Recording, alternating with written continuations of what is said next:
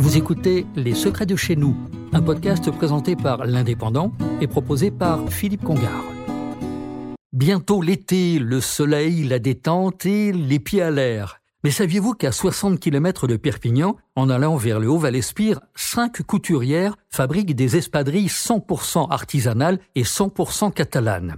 C'est dans le village de Saint-Laurent de Cerdan que Création Catalane a fait renaître l'espadrille avec des matières naturelles et dans une démarche éco-responsable. Dans les années 50, une vingtaine d'entreprises se partageaient le marché de l'espadrille. En 2022, il n'en reste qu'une où tout se fait au pays. L'espadrille catalane est réalisée en utilisant la couture petit point avec un fil en bas et un autre sur le côté, ce qui la rend plus solide. Aujourd'hui, ce sont 20 000 paires qui sont produites chez Création Catalane.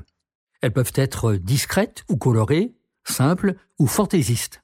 On peut les voir directement dans les ateliers de Saint-Laurent-de-Cerdan ou dans la nouvelle boutique que Création Catalane vient d'ouvrir face à l'entrée du parking Arago à Perpignan.